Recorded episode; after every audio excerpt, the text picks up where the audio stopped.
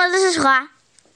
Yes, we're back again with a pigeon story today. 又来讲那只好蠢好蠢的鸽子了。嗯，我们之前讲过的是什么？Pigeon pigeon wants pigeon finds a hot dog，还有 Don't let the pigeon drive the bus，对吗？嗯哼今天我们讲的故事名字叫做，Pigeon wants a puppy。 OK，鸽子想要小狗做什么的吗？做什么呢？Let's take a look. Pigeon wants a puppy. Oh, hello. How are you? I'm fine, thanks for asking. By the way, do you know what I want? what I've wanted forever? At least since last Tuesday. A puppy! Puppy, puppy, puppy. Puppy, puppy, puppy. yay, yay, yay. Oh, don't worry. I'll take care of it.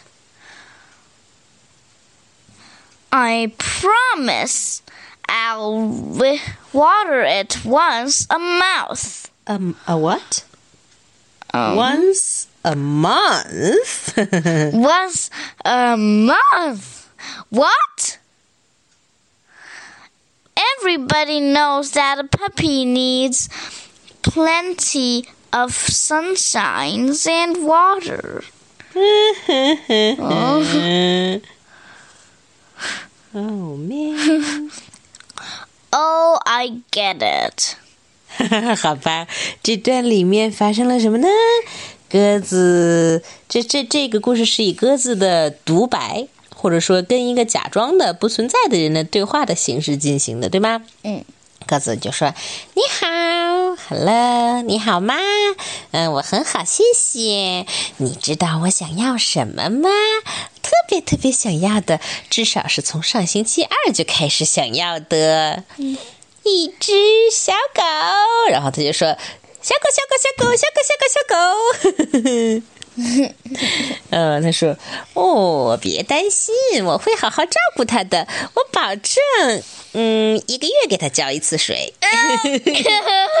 每个人都知道，小狗需要足够的阳光和水。Well, 啊，那是足够什么？那是小狗吗？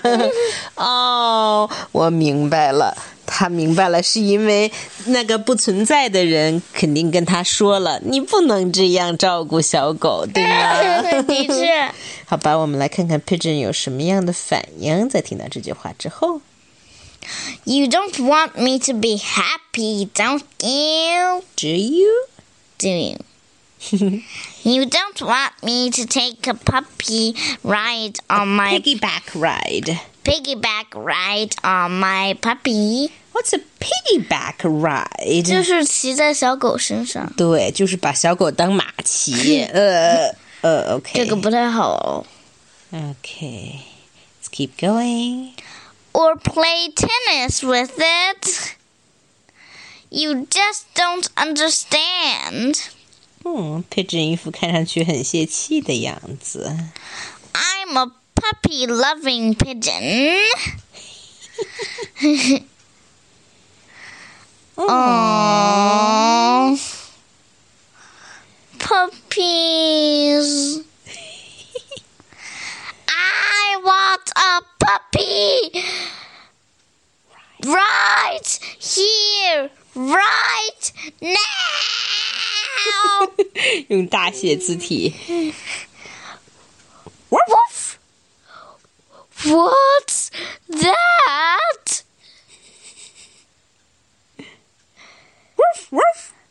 Is it a poss? Is it possible? Have my dreams come true? Wolf.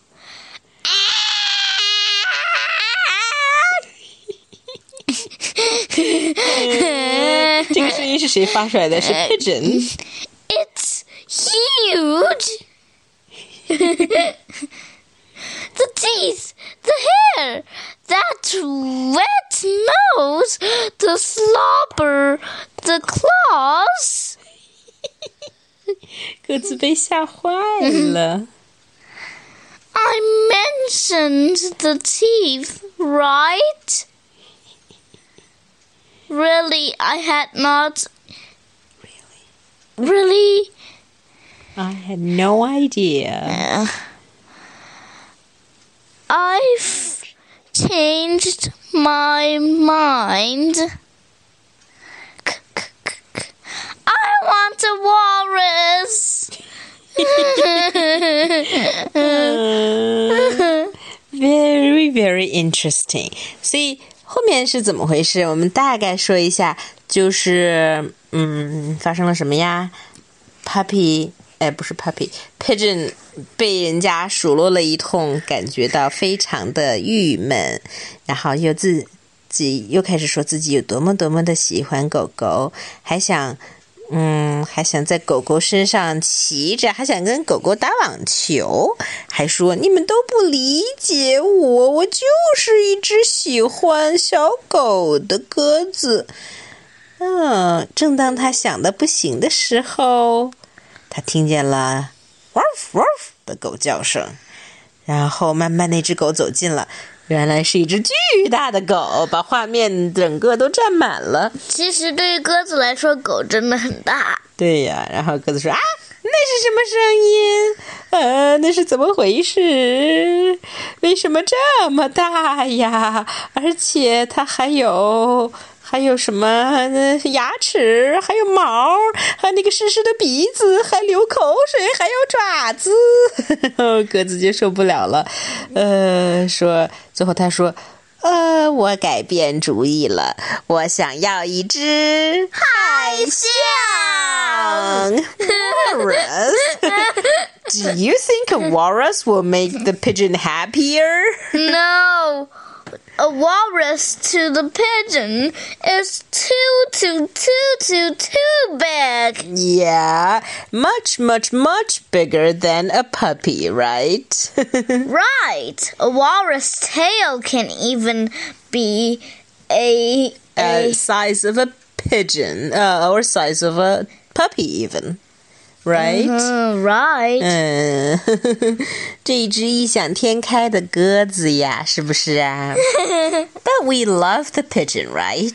It- Just because because. it's funny and it's dumb. Yeah, and it always likes things that it cannot have, right? And I love the part when it's got.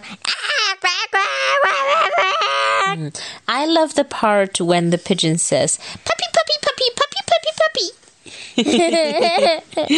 Oh, and also, I like the part uh, when the pigeon says, Really? I had no idea. 就像双打的茄子一样，一样就蔫下来了，对吗？我还特别喜欢那个。 I've changed my mind. I want a walrus. 对，结尾最好玩了。OK，小朋友们也可以发信息来告诉我们你最喜欢这个 story 里面的哪一个部分，对不对？最后不要忘了广告时间到了。啊 要想听到更多更好的故事，请关注我们的微信公众账号。